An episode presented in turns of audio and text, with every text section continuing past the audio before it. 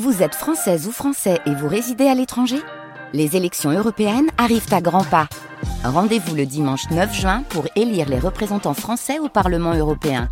Ou le samedi 8 juin si vous résidez sur le continent américain ou dans les Caraïbes. Bon vote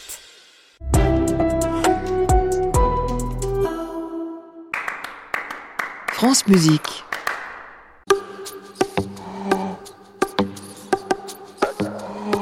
Balades originales.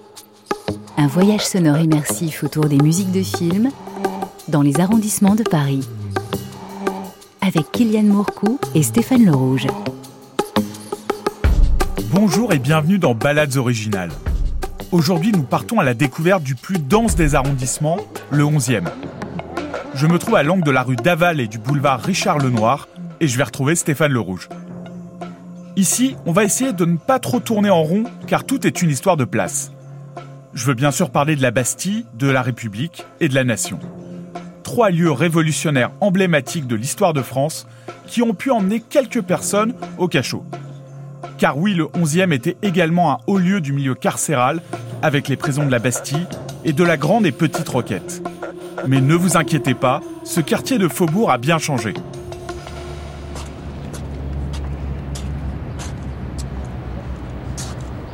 Salut Stéphane, Bonjour Monsieur Mourcou. comment ça va? Je me sens embastillé aujourd'hui. C'est vrai C'est normal, Majestic Bastille. Salle, euh, toi tu connais un peu?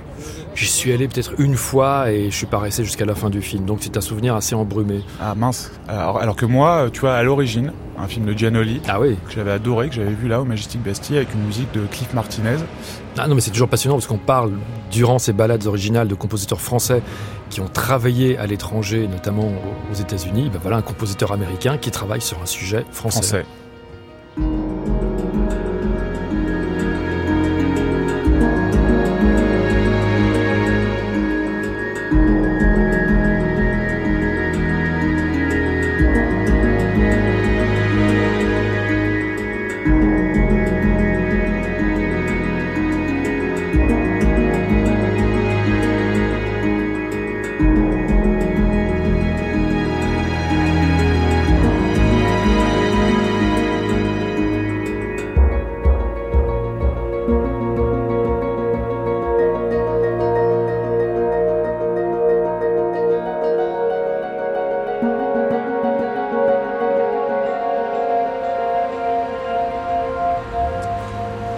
Arrive sur la place de la Bastille avec le, le petit génie, là, tout en haut, qui trône. Ouais. Moi, ça me fait toujours penser à chansons d'amour. Je sais pas toi, mais la place de la Bastille, c'est c'est les chansons d'amour. Il pleut des cordes sur le génie de la place de la Bastille. Nous marchons sous un ciel gris, percé par des milliers d'aiguilles. Il pleut des cordes sur le génie. Les nuages trop lourds s'abandonnent. De l'eau pour les gens de Paris, pour l'ingénu sur la colonne. À l'horizon de nos fenêtres, plus rien ne bouge, plus rien ne vit, comme Paris semble disparaître, dilué dans de l'eau de pluie.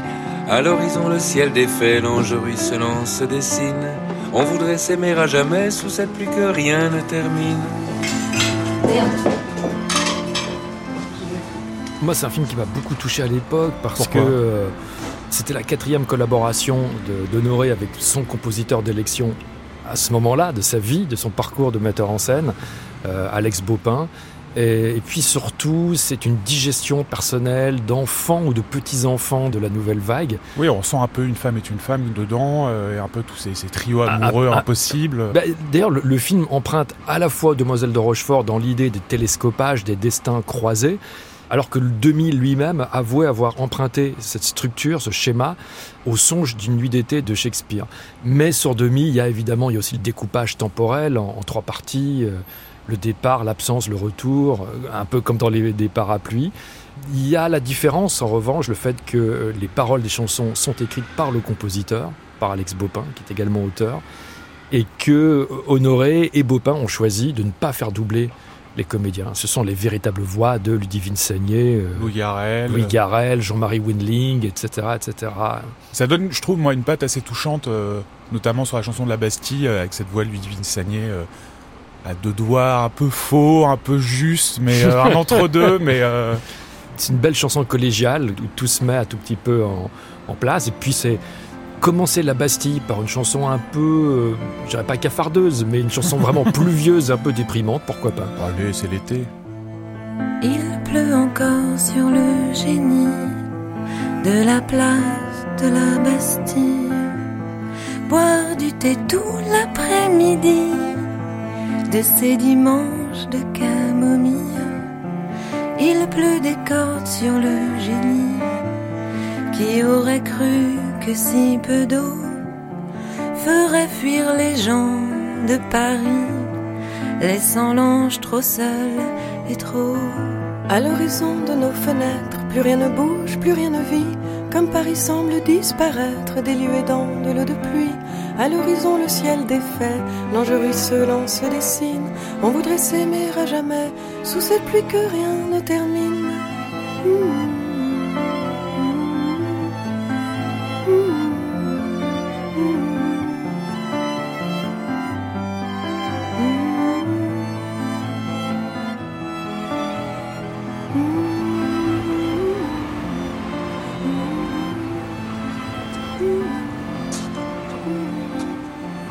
Va prendre le boulevard Beaumarchais.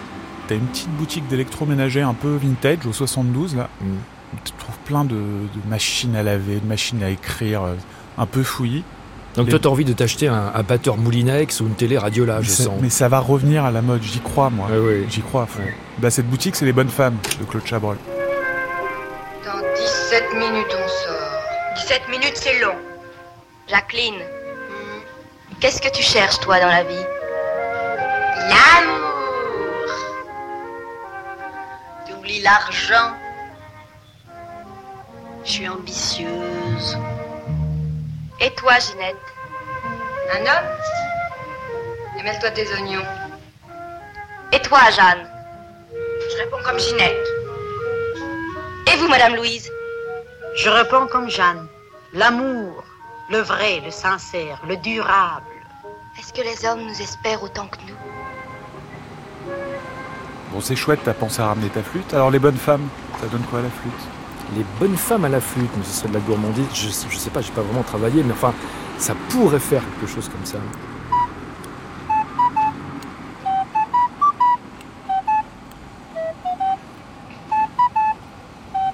Donc les bonnes femmes 1960, c'est l'histoire de quatre vendeuses, dont Bernadette Lafont, qui attendent euh, essentiellement la fin de journée pour euh, un peu vivre leur rêve. Quoi. Elles se sentent brimées dans ce magasin euh, avec un, patron assez austère. Moi, j'ai eu la, chance d'un peu connaître Claude Chabrol, surtout pour l'interviewer sur son rapport à, la musique. Et il m'avait toujours dit que euh, il avait un énorme regret, c'était que la musique de son premier film, Les, Cousins, devait être écrite par Darius Milhaud, qui avait donné son accord, qui est tombé malade. Et Chabrol m'a dit, le producteur m'a imposé compositeur niçois et j'ai eu la pire musique de toute ma carrière. Et dès son deuxième film, il s'est orienté vers une sorte de pape, d'empereur de la musique de film française, Paul Mizraki, qui est un compositeur de l'ancien monde. Et grâce à Chabrol, Mizraki a franchi le barrage de la nouvelle vague. Contrairement à Van Paris, Cloérec, euh, Auric et les autres.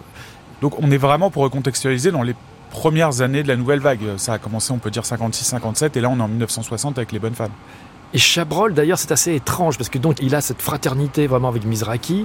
Et sur les bonnes femmes, il s'est passé un peu une espèce de. C'était une charnière. Chabrol a rencontré un compositeur de sa génération qui s'appelle Pierre Janssen, avec des goûts sûrement assez modernes, imprégnés de la culture dodécaphonique. Mhm. Et Chabrol, euh, hésitant, a fait des bonnes femmes, finalement, le film, un film partagé. C'est-à-dire qu'il a donné à Janssen toute la musique du film à proprement parler, et il a gardé Paul Mizraki pour écrire les musiques dites de source, c'est-à-dire les musiques internes, ou les musiques de danse, les musiques qui sortent des postes de radio. J'ai envie de citer Chabrol, puisque je, je l'ai interrogé là-dessus, il m'a dit cette chose qui est assez belle. J'ai eu avec Mizraki une relation idyllique, mais par la suite, je n'ai plus utilisé la musique de film de la même façon, car j'ai toujours peur qu'elle soit trop émotive, trop expressive. Or, de mon point de vue, la musique ne doit pas créer d'émotion au cinéma, il faut que l'émotion soit d'abord dans l'image. Les seuls films sur lesquels j'ai laissé la musique épancher son lyrisme sont ceux sur lesquels j'ai travaillé avec Paul Mizraki. Et l'adieu à cette dimension lyrique, musicalement dans le cinéma de Chabrol, c'est la valse des bonnes femmes.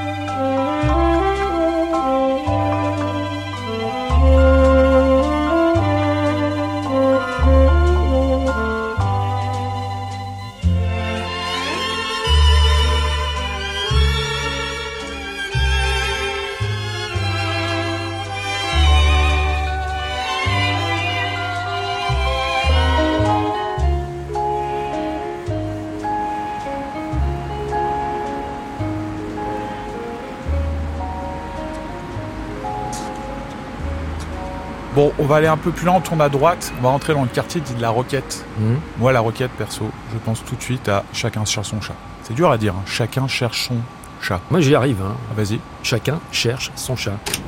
Ça va? Non. J'ai perdu votre chat. Ah bon? Il y a trois jours qu'il est parti. Mais comment c'est arrivé? Pendant toute la semaine, ça a été. Et puis il y a trois ou quatre jours, j'ai laissé la fenêtre de la cuisine ouverte. Depuis, je ne l'ai pas revu. Pas de grillé nulle part. Je l'ai cherché. Je l'ai demandé aux uns et aux autres. Personne n'a revu le chat. Je n'en dors plus des nuits. Vous savez, c'est la première fois que ça m'arrive de perdre un chat. Vous me croyez? Bah oui, je vous crois, bien sûr. Vous me croyez, heureusement. Mais il est parti par où? Ben, venez, je vais vous faire voir. Alors, tu penses à quoi pour ce film? Ben, Je pense à un vrai film collectif, un film collégial, un film qui respire le 11e de la mi-temps des années 90, qui est donc le troisième long métrage de Clapiche après euh, Rien du tout et, euh, et Le Péril Jeune. Et c'est un film dans lequel il y a une collectivité, un monde du 11e arrondissement avec des classes sociales différentes, avec des générations différentes. Presque documentaire par certains moments avec ces vieilles dames euh, qui traînent dans le quartier, qui comprennent pas ces nouveaux jeunes. Ah bah, c'est la naissance au cinéma d'une non-comédienne devenue comédienne à, quasiment 75 ans par la grâce de Clapiche, qui c'est René Le Calme, Madame René, qui pour moi est la femme rêvée, quoi, Oui. l'idéal, quoi. Elle explose à l'écran avec une verve, une gouaille parisienne, comme un reflet d'un monde déjà évanoui par rapport aux, aux- aux nouveaux habitants du 11e. On voit l'éclosion de Romain Duris dans un de ses premiers rôles après le péril jeune. Il y a Olivier Pi. Olivier Pi, bien sûr, qui est le colo- colocataire de Garance Clavel, Zinedine Zoualem, etc. Vraiment, mais il capte quelque chose de la, vraiment de façon presque réaliste, d'une vérité de cet arrondissement.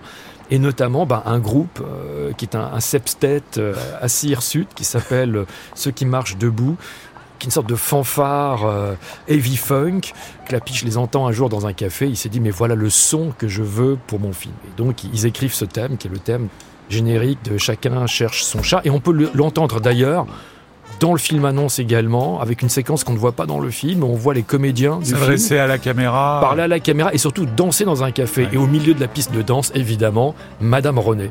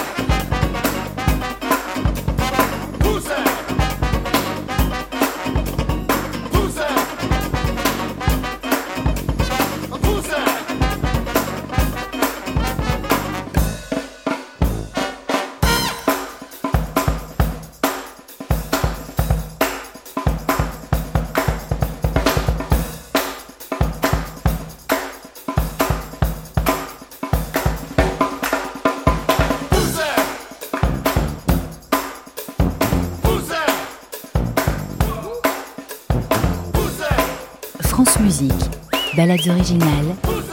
Kylian Mourcou et Stéphane Le Rouge. Donc là, on tourne boulevard Voltaire, on arrive au métro Charonne. Tu le vois, la Piccoli, avec son chapeau, là, qui est en train de regarder le plan de métro? Ah ouais, je le vois, et c'est là il va retrouver un ancien camarade de régiment qui est joué par Bernard Fresson dans Max et les Ferrailleurs, qui est le euh, quatrième long métrage de Claude Sautet et le deuxième long métrage de la renaissance de Claude Sautet, juste après Les choses de la vie. Dis donc, voler des bagnoles et du cuir, c'est marrant évidemment. Mais si un jour tu te fais prendre Oh, je sais bien, la tôle. 18 mois. Tu vois, la belle Ce qui m'embête dans ton truc, c'est le côté amateur. Beaucoup de risques pour pas grand chose, trouve pas On fait gaffe. Je sais pas, moi, je suis à ta place, j'envisagerais les choses. Autrement Autrement. Ben, je veux dire. En plus grand, pas qu'à faire. T'es marrant, toi. Max et les ferrailleurs, c'est Piccoli qui est un inspecteur un peu perdu qui loupe toutes ses affaires. Il retombe sur son ancien collègue de régiment qui lui est un peu un, un mec qui récupère de la ferraille qui est sur des sales coups et il va essayer de le mettre sur un sale coup pour arriver à l'attraper Ouais, et à réussir une à, coincer la bande dite des ferrailleurs de Nanterre. Fait penser à quoi ce film, cette période, cette musique qu'il y a dedans? C'est très curieux parce que d'abord, je trouve que c'est un gros pari pour Claude Sautet d'aller vers un sujet qui est complètement à des années-lumière des choses de la vie, mais en utilisant le même binôme d'acteurs, c'est-à-dire Piccoli, Romy Schneider. Et euh, d'utiliser pour la deuxième fois le compositeur qu'il a découvert sur les choses de la vie, Philippe Sard. À l'époque de Max et les Ferrailleurs, Philippe Sard, il a 22 ans, il est très très jeune. Et Sautet va lui dire Je veux exactement le double inversé des choses de la vie. Je veux que vous m'écriviez une musique puissante, inquiétante, à base de cuivre grave et dissonant. Et c'est vrai que pour le large public qui a découvert Sard avec les choses de la vie, avec son, son thème très lyrique, piano cordes, etc., là ça va être un, un Philippe Sard complètement différent, avec ses rythmes de valse euh, cassés, euh, ses harmonies qui frottent, et cette impression quasiment de malaise, à la fois physique et, et social. Donc c'est une vraie volonté euh, de Sautet. C'est pas Sard qui lui a fait une proposition euh, un peu délurée, c'est Sautet qui lui a demandé ça. Oui, qui l'a poussé euh, dans cette direction. Et, et ce qui est très troublant, c'est que Sautet était mélomane sans être musicien et qu'il avait comme ça parfois des idées de thèmes en tête. Et il y avait un thème, une, espèce de. C'est quasiment deux phrases qu'il poursuivait intérieurement. Il avait sifflé ce thème-là à Georges Delerue, qui en avait fait le thème de Classe Touriste, qu'on écoutera plus tard. Et il a sifflé le même thème à Philippe Sard, et c'est devenu euh, le thème de Max et les Ferrailleurs.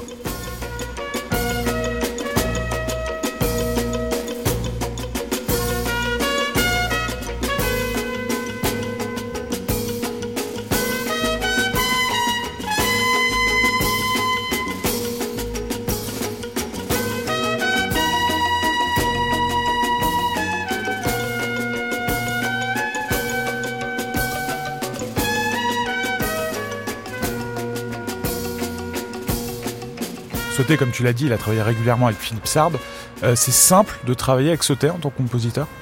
Sautet était quasiment le père de cinéma de Philippe Sard, donc il y avait un rapport un peu euh, Père-fils. père-fils, et euh, Sautet représentait en plus une sorte d'autorité à cheveux blancs, avec des éruptions euh, régulières du volcan Sautet, puisqu'il était très colérique. Ça m'avait toujours frappé que la deuxième renaissance de Claude Sautet, donc quelques jours avec moi, avec un triptyque final, crépusculaire, dans ce film-là, le personnage de Daniel Auteuil est accompagné, à un moment donné, il arrive à Limoges, par une phrase du thème de Max et les Ferrailleurs.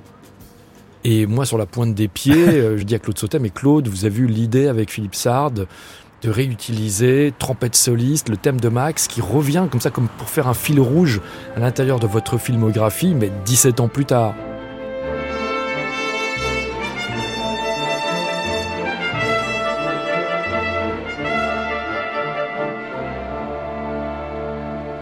Pourquoi vous avez fait ça?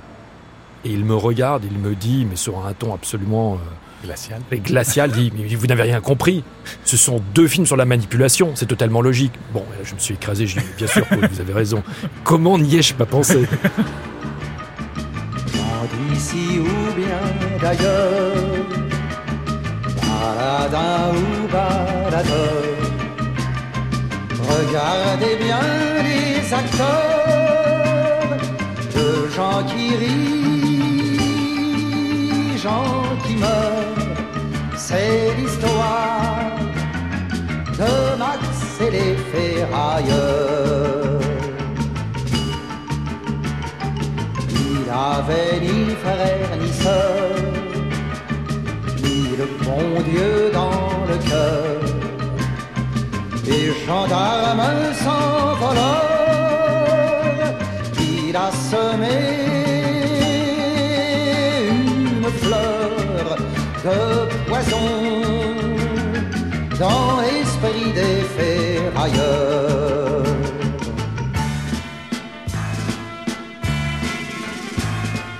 Eux qui n'avaient jamais pensé qu'à vivre plus ou moins mal, il les a conduits au bal. Le bal, c'est un mot d'argot. Et c'est marrant, dans l'album, il y a cette fameuse chanson de Max. Est-ce qu'elle est euh, à l'intérieur du film de 71 Il n'y a aucune chanson de film dans le cinéma de Claude Sautet. C'est-à-dire que Sautet avait un principe simple.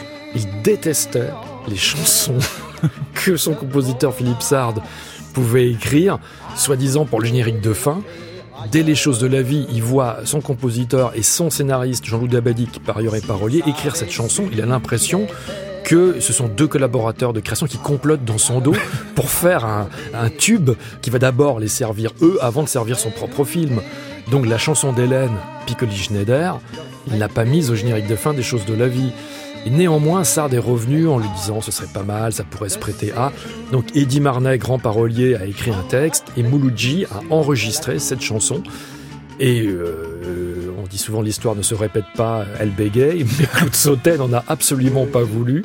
Donc il reste aujourd'hui ce témoignage de ce qui aurait pu être le générique de fin de Max et les Ferrailleurs, une sorte un peu de coda non plus euh, avec des dialogues, mais simplement euh, avec des mots chantés, la voix de Mouloudji sur le thème du film.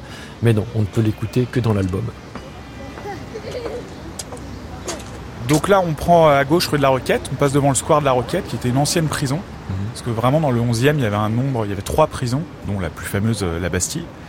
Donc là, on est devant euh, l'ancienne prison, la Petite Roquette, où tu as la femme de Stavisky dans le film de René avec Belmondo, qui est en train de pleurer parce qu'il vient de mourir, et elle qui va être emprisonnée.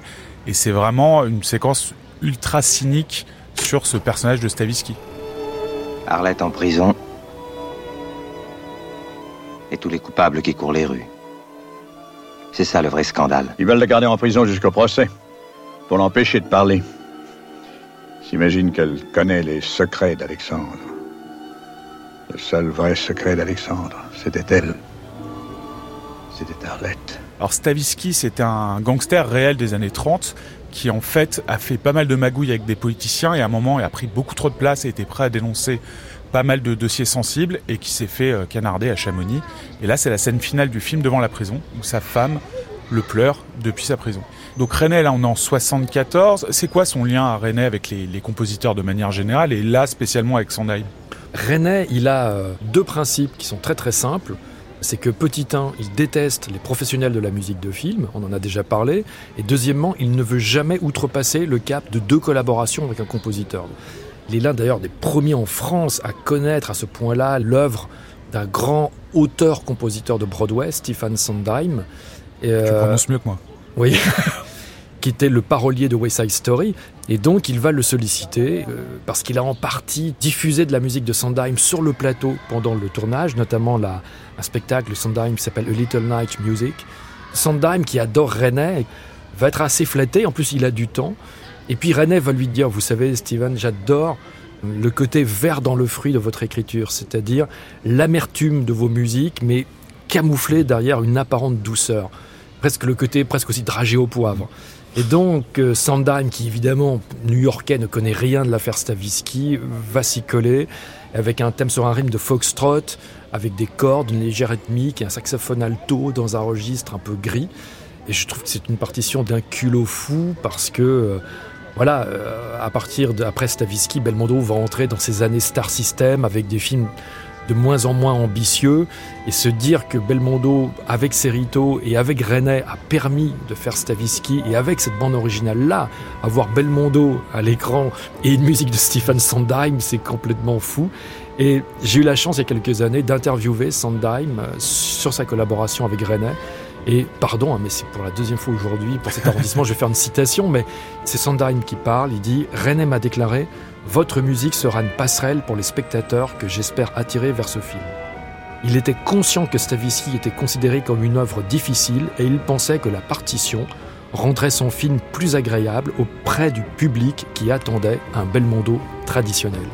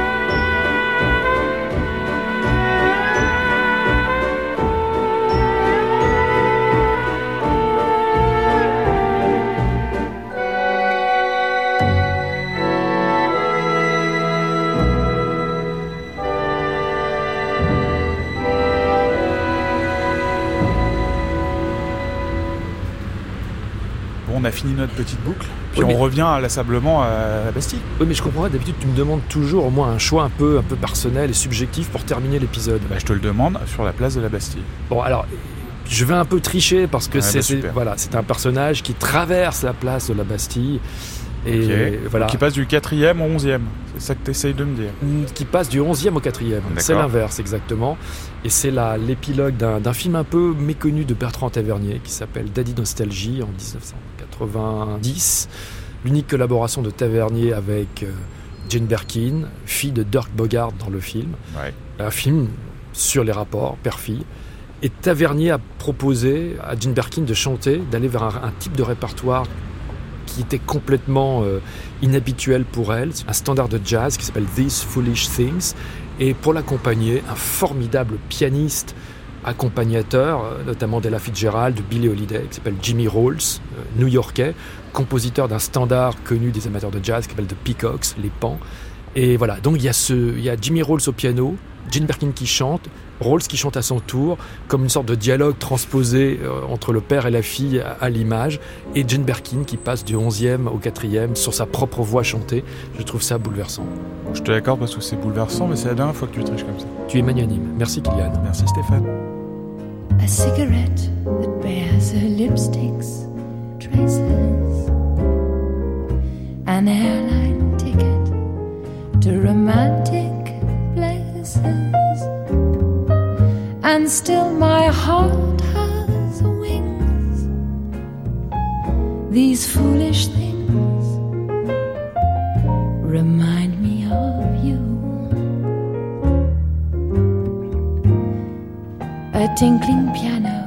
C'était Balades originales avec Kylian Mourcou et Stéphane Le Rouge.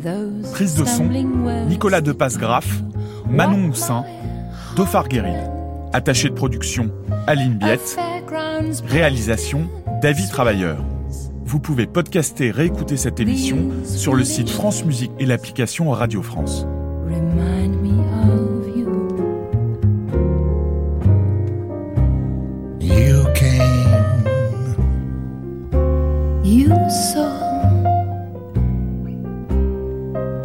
You conquered me.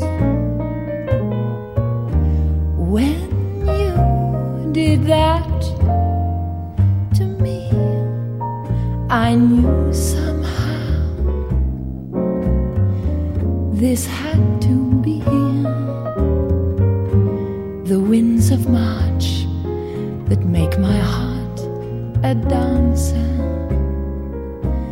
telephone that rings, but who's to answer?